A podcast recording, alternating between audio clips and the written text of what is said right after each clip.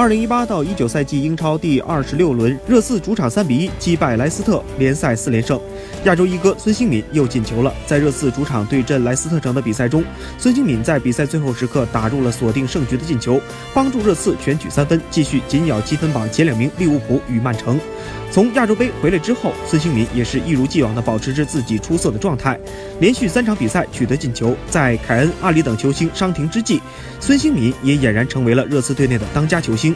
值得一提的是，当时的孙兴民已经打了九十分钟的比赛，但是孙兴民在得球后依旧可以高速启动。在过往的四十六天时间里，孙兴民一共踢了十二场比赛，真的是一位十足的铁人。